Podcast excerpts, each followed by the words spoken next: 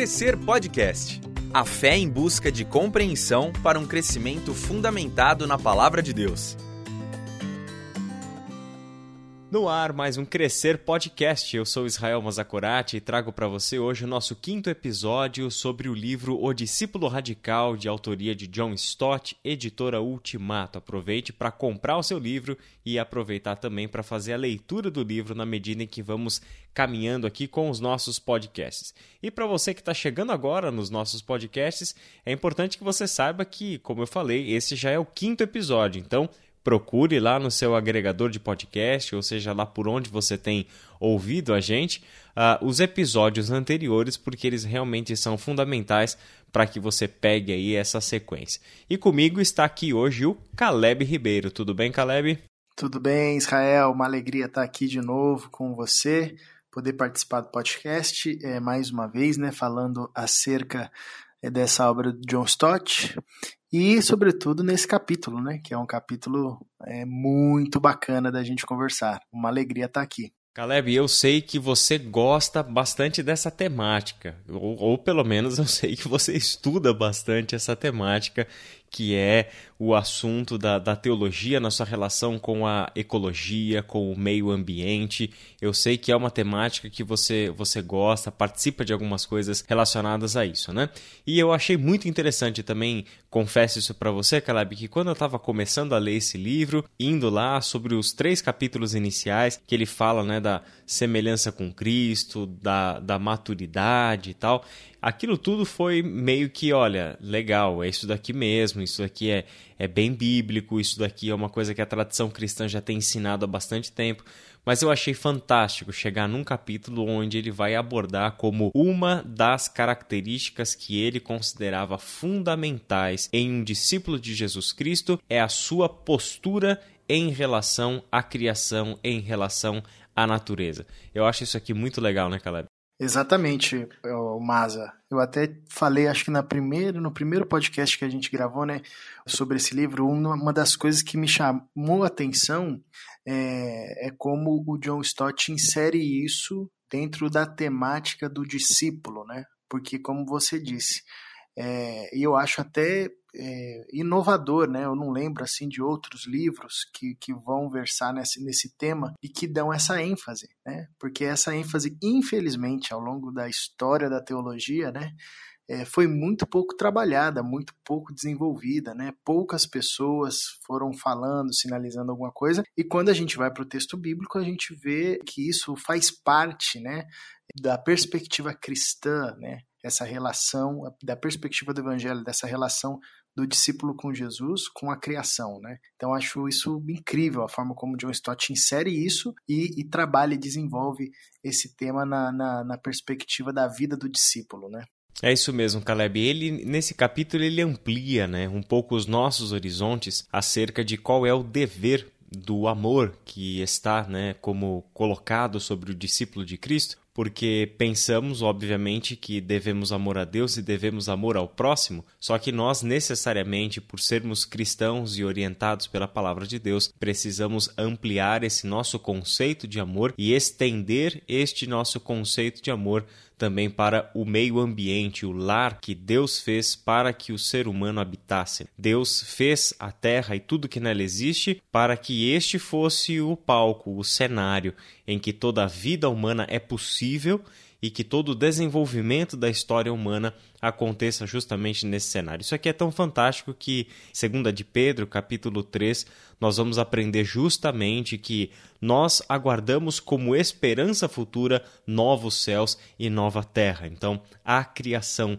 é algo que não pode de jeito nenhum ser colocada de lado ou como algo de segunda importância em relação a todo o plano de Deus para a vida humana, né? E quando a gente olha para a criação, Caleb, a gente vai perceber que Deus estabeleceu para os seres humanos três tipos de relacionamentos. Então, uma coisa que fica muito claro na Bíblia é que o ser humano é um ser relacional. Impossível pensarmos o ser humano a partir exclusivamente de individualidade. O ser humano é ser coletivo, né? Ou seja, isso se manifesta nestes relacionamentos aos quais o ser humano está destinado. Deus nos fez então como seres de relacionamento, e este primeiro relacionamento é com o próprio Deus, né? Deus nos fez a sua imagem e conforme a sua semelhança, como diz claramente né, o texto de Gênesis, capítulo 1, versículos 26 e 27. Deus também nos fez para nos relacionarmos com o próximo, ou seja, nós nos relacionamos uns com os outros. Isso significa que nós somos, enquanto raça humana, seres plurais. Deus criou um ser humano, do qual derivam-se todos os demais da raça humana. E em terceiro lugar, Deus nos fez para um relacionamento com o nosso meio, e isso inclui a terra e os animais, Caleb. É, e, e, é legal também perceber, da mesma forma que você destaca essa criação para relação e, e, essa inserção da relação no ser humano, né? Ah, como a queda gera uma ruptura nessas três dimensões relacionais. Né? Então, da mesma forma como a gente vê no Gênesis o propósito, né? a relação com Deus, a relação com o próximo, a relação com a criação, na queda, a gente vê que a queda é a relação com Deus, né? então o homem passa a se esconder agora. É, ouvi a sua voz no jardim e tive medo, e esse medo vai acompanhar a trajetória humana né? com Deus, né? enfim, é a, a ruptura com a relação com o próximo, né? foi a mulher que tu me deste, né? É, ou a própria palavra de Deus para o homem, né, do, do, domínio de um pelo outro, e a ruptura com a criação, né? Agora a terra foi amaldiçoada por causa do seu pecado. E é interessante, o Israel, como, como por exemplo, a gente tem em Caim, né, o filho aí, o sucessor de Adão, né, em Caim nós temos o, o, o, sujeito que aglutina essas três rupturas assim de uma forma muito bem simbolizada, numa tacada só, ele rompe com Deus, ele rompe com o irmão, mata o irmão, e ele rompe com a lógica do jardim, construindo uma cidade, né, com outro paradigma, com outro modelo que é totalmente é, aviltante à criação, né? Então, é, e esse é o paradigma da vivência humana, né? A gente vive nessas rupturas, né? É, é, perpetuando essas rupturas, fugindo do propósito inicial. Então, já que a salvação que Deus proporcionou para nós em Cristo Jesus é uma restauração do seu plano original, ou seja, na salvação Deus estava em Cristo Jesus restaurando o ser humano e também todas as demais coisas para aquilo que viria a ser o seu propósito eterno. Isso tudo está contido na mensagem da reconciliação. Não foi por um acaso que Paulo escolheu, com uma precisão cirúrgica, utilizar a palavra reconciliação para definir o ministério do Cristo, porque ele diz claramente em 2 Coríntios capítulo 5 que Deus estava em Cristo reconciliando consigo o homem não levando em conta uh, os seus pecados. Então, e, e, este Deus que reconciliou consigo mesmo o ser humano, não levando em conta os seus pecados, e fez isso por meio de Cristo, este mesmo Deus vai agora designar o ser humano como um agente da sua reconciliação. E a gente sabe que a reconciliação que Deus está realizando no mundo através de Jesus Cristo é uma reconciliação cósmica. Paulo diz isso em Colossenses, no hino cristológico lá de Colossenses, capítulo 1, a partir do verso 15 que Deus está em Cristo reconciliando todas as coisas, sejam as coisas visíveis e as coisas invisíveis. Então é uma reconciliação que coloca em ordem tudo aquilo que o pecado colocou em estado de ruptura, de quebra. Né? O Stott, claro, ele elenca aqui três relacionamentos e três rupturas. Nós estamos mais acostumados, a, principalmente em teologia da missão integral, em falar de cinco relacionamentos e cinco rupturas, mas a gente vai seguir aí a, a tese do John Stott, já que o livro é dele, a gente não vai alterar nada do livro dele aqui. Uh, nesse capítulo, Caleb, ele vai desenvolver então a partir de três perguntas. Qual deveria ser a nossa atitude para com a Terra? Como devemos nos relacionar com a Terra e o que o discípulo radical pode fazer para cuidar da criação. Caleb, eu queria lançar então a primeira pergunta para a gente bater um papo sobre ela, que é justamente a, essa que eu coloquei, né? Qual deveria ser a nossa atitude para com a Terra? Bacana, mas essas perguntas elas de fato são bem objetivas, né? Elas nos levam a refletir a postura do discípulo de Jesus em relação à criação. E você estava falando uma coisa, relembrando, né, de um conceito teológico que a gente não pode perder de vista, né? De que a salvação, a obra de Jesus Cristo, ela é cósmica, né? Ela não tem a ver apenas com o fato de Jesus me salvar, né? É, tem a ver com é, a reconciliação de toda a criação, de tal forma que a nossa relação com a criação vai dizer muito sobre a nossa perspectiva de salvação. Se é uma perspectiva de salvação limitada ou se é uma perspectiva de salvação abrangente como ela é. é e aí a relação do discípulo de Jesus, né, do discípulo de Cristo com a terra, parte dessa consciência de que a terra pertence a Deus, né, de que Deus criou todo o universo, né, e, e essa dimensão incrivelmente profunda da criação de Deus, né? Ah, sendo Ele Senhor sobre toda a criação e nos designando como mordomos da sua criação como agentes ou administradores é, da criação de Deus para a sua glória e para a promoção da vida, né? Então, pegando o gancho da resposta que o próprio Stott sugere essa pergunta, né? Qual atitude, qual deveria ser a nossa atitude para com a terra? Esses dois conceitos, né, de que a terra pertence ao Senhor e de que nós somos mordomos e fomos convocados por Deus para cuidarmos da criação para a sua glória e para a geração de vida, é o que deve nortear a nossa caminhada em relação à nossa, à nossa vivência e a nossa e o nosso cultivo uh, com a criação. Muito bom, Caleb. Então a gente aprende com a Bíblia que Deus criou o ser humano e, e, este ser humano tem um mandato a cumprir desde a criação. Na verdade, um mandato a cumprir desde antes da criação. O texto de Gênesis deixa isso bem claro, né? Quando ele fala para nós no capítulo 2 que antes de Deus criar o ser humano, Olha que coisa curiosa que a gente encontra. Ainda não havia crescido nada no jardim, nenhuma planta, nenhuma flor, nenhum fruto, nada. Por quê? Por causa de duas coisas, ele diz. Primeiro, é porque Deus ainda não havia feito chover sobre a terra. E em segundo lugar, porque Deus ainda não havia criado o ser humano para arar o solo e cuidar do jardim. Ou seja, a nossa obrigação para com o cuidado da criação, também a, a criação, claro, este cuidado, sabendo que a própria criação é o que vai dar para o ser humano aquilo que ele precisa para o seu sustento, para a sua sobrevivência para o seu desenvolvimento. Então, tudo isso já fazia parte do projeto original de Deus para a criação. Isso significa o quê?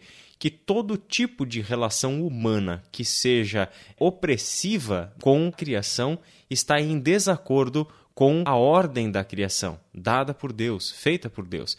E sermos salvos em Cristo Jesus é que voltamos a agir de acordo com a ordem da criação. Então, mais do que uma pauta de uh, ambientalistas, de sensacionalistas por causa de meio ambiente ou qualquer coisa assim, gente, nós estamos falando de um fundamento bíblico teológico que está na Bíblia desde as primeiras páginas. Nós não estamos falando de um assunto periférico da fé cristã. O ser humano e o seu cuidado em relação ao meio ambiente é assunto central dentro da nossa perspectiva uh, sobre o que significa ser um discípulo de Cristo e como o Caleb falou, né? Parabéns para o John Stott porque ele realmente foi inovador e brilhante ao colocar isso daqui como uma das características do discípulo de Cristo. Caleb, a segunda questão que a gente tem aqui é como nós devemos nos relacionar com a Terra. Né? E ao falar sobre isso, o Stott aponta alguns extremos, na verdade, dois extremos que nós devemos evitar e, e, qual é esse caminho correto, indicado pelas Escrituras, um caminho sério, sensato e bíblico. Né? Mas antes vamos falar então um pouquinho sobre esses dois extremos que a gente precisa evitar. Né? É, o, o Stott ele aponta é, dois erros muito comuns. Um é você endeusar a natureza, né? é você deificar a natureza, é, próximo aí a uma lógica panteísta, né? É, onde é, a planta, o animal é Deus, né? A gente tem essa, essa lógica muito comum em muitas culturas, né? É, em muitas expressões de fé e, e, o Stott aponta isso como um erro, né? Essa deificação da natureza. A natureza, a criação, ela foi formada, criada por Deus mas não é Deus, né? Ela, a gente não, não deve de nenhuma forma adorar aos seres criados. Essa, inclusive, é uma crítica a todo instante, né? A idolatria tanto de Israel quanto dos outros povos, né? Paulo, é, na carta aos Romanos, vai, vai dizer, né, da, da dos homens que trocaram a verdade de Deus pela mentira e, e, ao invés de adorar o Criador, adoraram a criatura, né? Então isso é um erro de você é, deificar a, a, natureza. E um segundo erro é, é que o Stott que o Stott aponta é a exploração exaustiva da natureza. Né? É, e aí muitos até se valem é, da expressão tida no, no Gênesis, né, que Deus cria o homem para que ele dominasse, né, para que ele sujeitasse a terra. E, e óbvio que ali o texto não está sugerindo uma lógica de domínio e de sujeição na mesma perspectiva e paradigma dos impérios, né, históricos, perversos que oprimiam. Não é essa lógica. Antes é, é a lógica do cuidado, da mordomia, né? Então, o Stott também aponta essa construção relacional com a criação a partir da exploração exaustiva. E aí eu acho muito legal o início de Gênesis, né? Gênesis, quando apresenta o jardim, a lógica do jardim, e depois da queda apresenta a lógica da cidade como contraposição às lógicas do jardim. Então, na cidade, você já tem a exploração, você já tem é, o domínio dos animais, você já tem construção de elementos agora de metal, enfim, você já tem é, uma deturpação da lógica de jardim, né? É, então é muito interessante porque eu, o Stott ele aponta esses dois erros, né? Você endeusa a criação ou você explora a criação. E aponta para nós um terceiro caminho que é o correto, né? De sermos cooperadores com Deus no cuidado da criação. É isso mesmo, Caleb. Quando a gente olha para a ética cristã, a gente vai descobrir que o mandamento, a lei que está sobre nós como o dever máximo do cristão é o amor. Então, uh, como que a gente pensa esse amor? Paulo, em Romanos capítulo 13, verso 8, diz que não devam nada a ninguém, a não ser o amor de uns pelos outros. Quem ama seu próximo cumpre os requisitos da lei de Deus. Então, significa que este amor tem uma destinação. E este amor destina-se ao nosso próximo. Isso é uma mudança radical na maneira como nós pensávamos o amor, porque antes de Cristo e vivendo a, a relação deturpada com Deus, com a criação, com o próximo, a quem era a destinação do nosso amor? nós mesmos. A nós mesmos destinávamos o nosso amor, ou seja, vivíamos para satisfazer as nossas próprias vontades e desejos. Então, nós éramos o centro do nosso próprio universo, a destinação do nosso próprio amor. Agora que estamos em Cristo, nós fomos tirados de nós para fora esse amor agora encontra outras destinações. E essas outras destinações, é claro, se referem a Deus, amamos a Deus sobre todas as coisas, amamos ao nosso próximo como a nós mesmos, isso também está muito claro para nós. Agora, nós precisamos olhar para a Bíblia como um todo e, olhando principalmente para esses textos da criação, a gente descobre que Deus nos criou para termos uma relação de amor com toda a sua criação o que inclui também o nosso próximo. Então é impossível pensarmos que estamos realizando a vontade de Deus enquanto negligenciarmos o nosso compromisso com o nosso meio ambiente. E a palavra amor, como a gente encontra no Novo Testamento, também pode ser muito bem traduzida se pensarmos em termos de cuidado.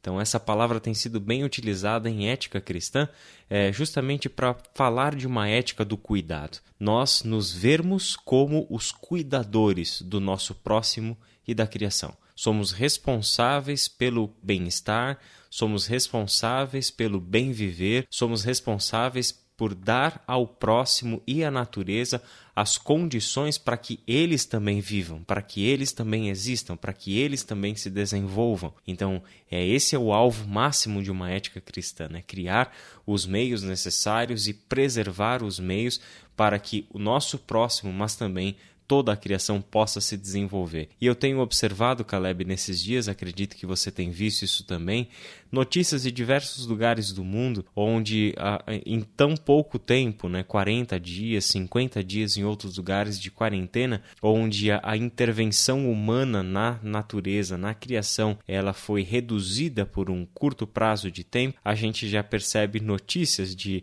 ou apenas sinais, né, dessa natureza se regenerando dessa natureza, buscando ali o seu equilíbrio e conseguindo chegar no seu equilíbrio em alguns momentos, é justamente por causa que a intervenção humana cotidiana e massiva na criação foi reduzida por um tempo. Você chegou a ver isso, Caleb? Cheguei. E logo que eu vi isso, Israel, me veio à mente a lógica do jubileu, né? A proposta do jubileu. Eu falei, meu, como Deus ele é a Bíblia ela está à frente do tempo, assim, de uma forma que a gente nem imagina. Então, quando você vai lá para a instituição das leis ao povo de Israel, meu, milênios atrás, né?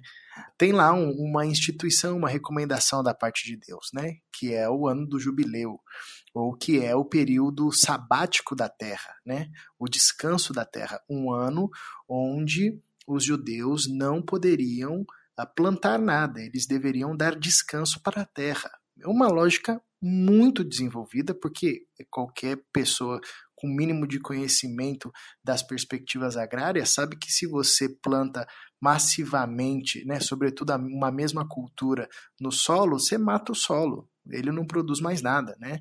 Ah, e você vê há tempos atrás, né, essa lógica de dar descanso à terra. Uma das perspectivas do sábado era também promover um descanso para a terra, um descanso para o animal, um descanso para a criação.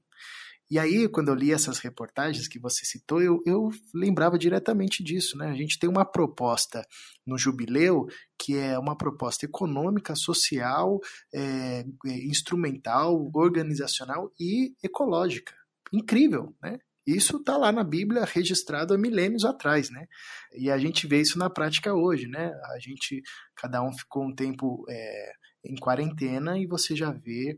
Eu estava conversando com, com um amigo que mora em São Paulo, ele mora lá há tanto tempo, nunca tinha visto estrela. Ele falou que nesse tempo de quarentena ele conseguia olhar para o céu e ver algumas estrelas por conta da diminuição da poluição. Caleb é realmente fantástico. Eu estava torcendo aqui para você lembrar do jubileu, porque realmente é, eu estava pensando exatamente na mesma coisa e ia trazer esse assunto aqui. E uma coisa que eu acho fantástico também, como usar o jubileu como um critério de avaliação para a gente perceber o quão distante do ideal divino a humanidade está. Porque o jubileu é a nossa pausa de intervenção na Terra por um ano. O mundo está entrando em colapso por ter que parar 30, 40 dias. Imaginam o que seria parar por um ano. Isso significa o quê? Que as contas divinas estavam erradas quando ele deu o mandamento? Não. É que nós criamos um meio de consumo e um jeito de intervir na natureza que é tão opressor, que é, que é tão é, violentador da ordem da criação que nós já não conseguimos mais poder imaginar a possibilidade de dar à Terra um descanso tão longo como era necessário ser dado segundo a lei do jubileu. Né? Isso é realmente algo que nos deixa, por um lado, tristes porque vemos que realmente estamos muito distantes daquilo que era o projeto de Deus, mas por um outro lado nos enche de esperança e também de consciência de trabalho como filhos de Deus, de lutarmos para que ah, pelo menos a Igreja de Cristo, pelo menos os discípulos de Jesus, cumpram o seu mandato de serem mordomos e parceiros com Deus na, no cuidado e no bem para a criação. Este é o Crescer Podcast. Sua edificação é o tema da nossa conversa. Um terceiro aspecto que, que surgiu aqui no texto e que ele levanta como pergunta é quais são os quatro aspectos da crise global. No livro do, do Stott, Caleb, como você sabe, ele, ele dá diversos dados, ele fala diversas coisas e a gente não tem como é, entrar nesse assunto agora, a gente se estenderia demais falando sobre esses quatro aspectos, porque a gente não só deveria mencionar esses quatro aspectos, mas deveríamos fazer também um exercício de atualizar esses dados, visto que esse livro foi escrito algum tempo atrás. Então a gente deixa isso, essa parte para os seus leitores, mas eu acho que vale a pena, pelo menos, a gente mencionar uh, uh, por cima uh, esses quatro aspectos que ele coloca no texto dele. Sim, o, o, o Maza, você estava falando aí, eu lembrei de um artigo para ver como a nossa relação com a criação ela está muito longe do propósito que Deus tinha pensado para a gente. É um grupo de cientistas nos Estados Unidos analisou a vida de 60 mamíferos nos cinco continentes e começaram a perceber que onde tem maior atividade humana, esses animais eles se adaptam a um estilo de vida mais noturno para evitar o encontro e o contato direto com os seres humanos, né? E a conclusão desse estudo é que ah, ah, o, o ambiente onde é mais populoso, né, uh, você acaba tendo uma interação negativa com os animais a tal ponto que eles vão de alguma forma evitando essa relação e mudando os seus, os seus hábitos e os seus horários, né? É, então acho interessante quando o Stott ele vai trazendo essas informações que obviamente na época que ele escreveu, né, até hoje já deve ter dado algumas desatualizadas, mas para chamar a atenção da gente, né, sobretudo de discípulos de Jesus, que a nossa percepção sobre a criação, ela precisa ser profunda, precisa ser atualizada. São temas que nós não podemos ficar alheios, né? São crises das quais nós não podemos ficar alheios. Porque se o chamado de Deus para nós é cuidarmos da criação, a gente precisa saber quais são os pontos nevrálgicos, quais são os desafios, quais são as crises, é, para que a gente consiga atuar de forma eficaz. É isso mesmo, né, Caleb? E ele coloca, né, que a gente vive algumas coisas muito evidentes e outros dados e outros uh, fatores que poderiam ser acrescidos aqui, né? Mas ele fala, por exemplo, do crescimento populacional acelerado deste mundo, ou seja, uh, existe um, um, crescimento muito grande numericamente do nosso mundo e uma escassez de recursos para sustentar essa expoente né, crescente do, da população a depressão dos recursos da Terra. Né? Cada vez mais, então, como consequência disso, nós encontramos uma Terra com menos recursos, com uma escassez de recursos. Ah, e isso também tem algumas coisas, né? Ah, o descarte do lixo e a mudança climática são dois outros elementos que ele coloca. Agora a gente pode perceber também que boa parte dessa crise mostra que não apenas consumimos os bens que estão uh, são dados a nós pela natureza, mas consumimos excessivamente e consumimos desnecessariamente. Extraímos da terra muito mais do que deveríamos estar extraindo da terra, concentrando isso em alguns países e isso sendo lixo, e enquanto outros países vivem a verdadeira escassez de recursos naturais. Nós privatizamos fontes de água para a produção de refrigerante e cerveja, enquanto diversos lugares do mundo não têm água potável para beber. Né? Então existem diversas coisas que, por alguma razão, e aí a gente sabe que razão é essa, porque a Bíblia deixa muito claro, o pecado, a ganância, o orgulho humano, que gera todo esse caos, essa espiral de destruição na Terra, a, gente descobre que, no final das contas, nós é, entendemos que este nosso mandato cultural de sermos os cuidadores da criação, por causa do pecado, se tornou meio que uma obrigação humana de destruir a terra em prol do seu próprio lucro. Né? Então aqui a gente vê um ser humano realmente completamente desviado, mas é, como discípulos de Cristo novamente. Nós podemos encontrar caminhos, né? não só para irmos lá e fazermos a nossa parte a partir do nosso universo, do, do nosso contexto, mas também de sermos vozes proféticas nesse mundo, né, Caleb? Com certeza. A igreja, ela sempre atua em situações de crise, né? Por causa da queda. É o nosso contexto, é o nosso cenário. Então a gente vai se deparar com essas situações das mais chocantes, das mais injustas, das mais adversas, né? Mas o Espírito de Deus que habita em nós também nos capacita por meio de dons, talentos, inteligência, recursos, criatividade, para que a gente faça a missão que Deus nos colocou as mãos para fazer, né? É, e, e, é muito bacana o fato da gente dedicar um tempo, um podcast, né? Ou o John Stott dedicar um capítulo do livro para a gente compreender que parte da nossa missão está relacionado com a criação, né?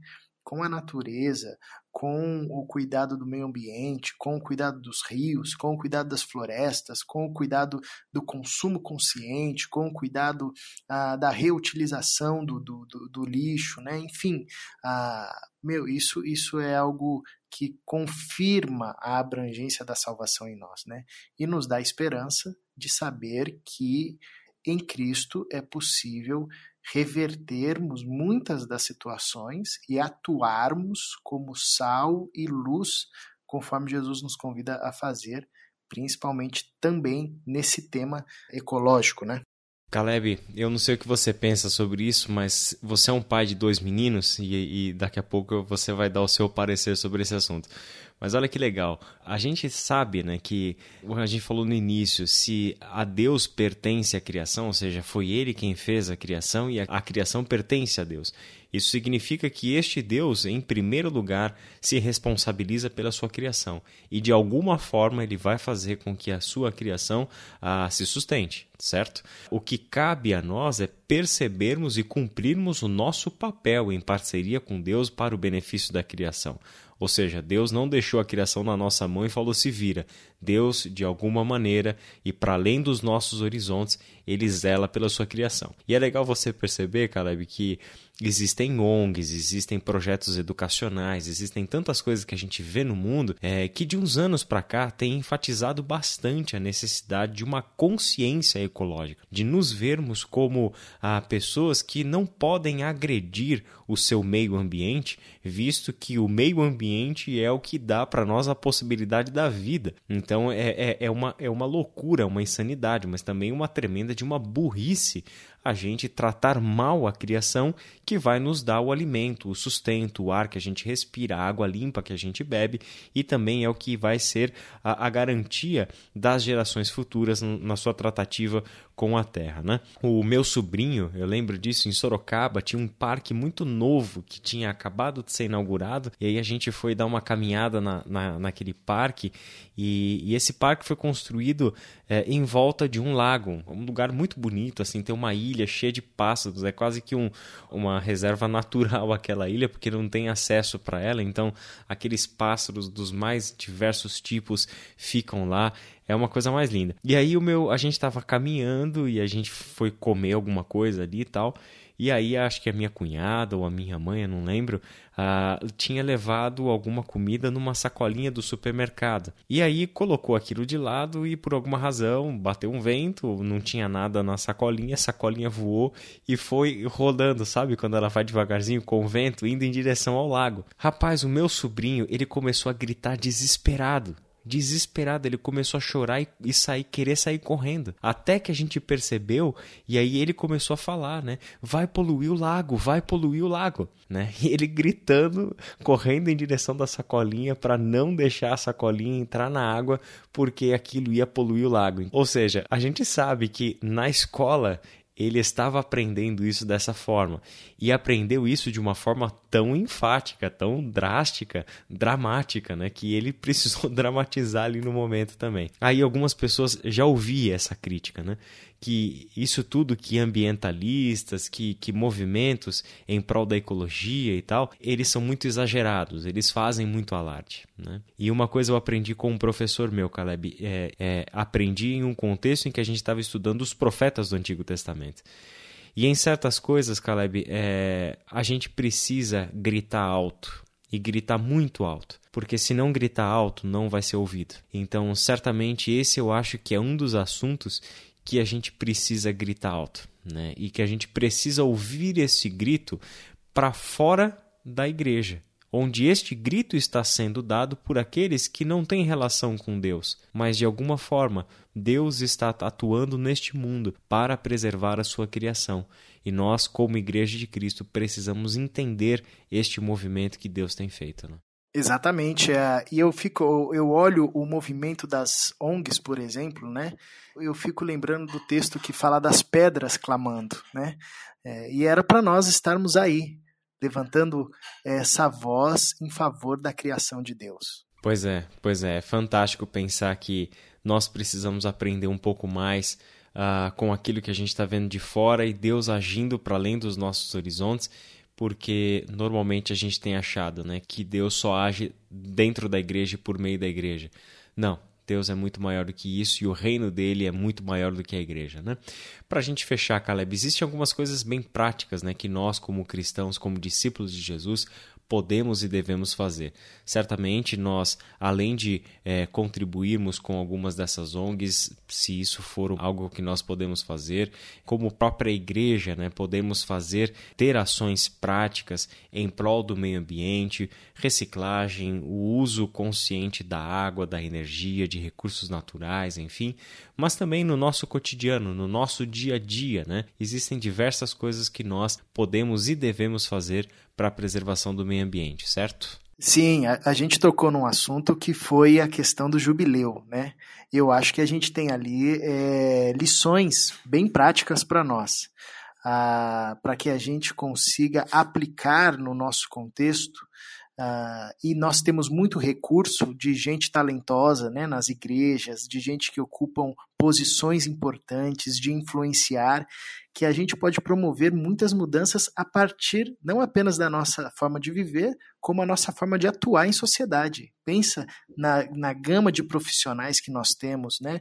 Ah, nas igrejas, nas diversas igrejas, os lugares onde essas pessoas estão, a sua capacidade de influenciar, de ensinar, de pensar de forma criativa, é, construções que dialogam com a sociedade. Você imagina se a gente conseguisse mobilizar os arquitetos cristãos para que eles pensassem em construir uma, uma casa ou um prédio, enfim, que dialogasse com o ambiente, né? Se a gente pensasse uh, em mobilizar os engenheiros da mesma forma, enfim, uh, o que não nos falta é talento, recurso, né, e criatividade. Porém, se a gente não for impactado com essa lógica de que a salvação ela faz reconciliar todas as coisas, né? A gente vai deixando esses talentos passarem, né?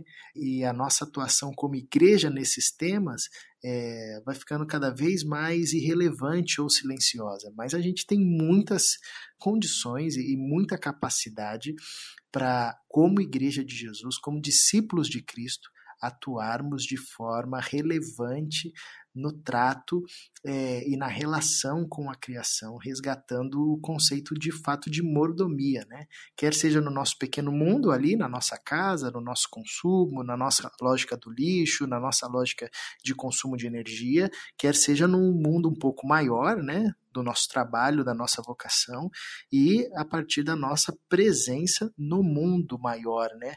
É, nesse macro é, na capacidade de influenciar toda uma cidade, todo um estado, né, todo um país. Então, acho que a gente tem muitas possibilidades.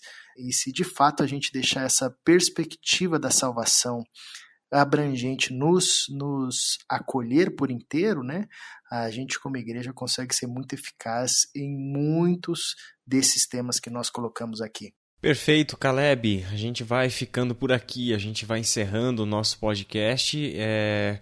Eu, sinceramente, saio daqui animado, Caleb, inclusive de pensar uma série de podcasts sobre o Evangelho e o trabalho. Eu acho que uh, o nosso principal meio de interação com o mundo é justamente no exercício do nosso trabalho, e eu acho que a gente precisa que os nossos profissionais de todas as áreas se vejam também como pessoas que podem orientar os seus trabalhos por meio de perspectiva bíblica e teológica eu acho que nós precisamos entender de uma vez por todas que evangelho é boa nova de salvação da parte de Deus para onde quer que haja morte. E morte nós encontramos para todos os lados na criação, e não somente na nossa particularidade, na nossa individualidade, mas a morte Morte está no meio ambiente, morte está na forma como a cidade lida com o seu lixo, morte está no nosso trânsito, na nossa arquitetura e em tantos e tantos lugares para os quais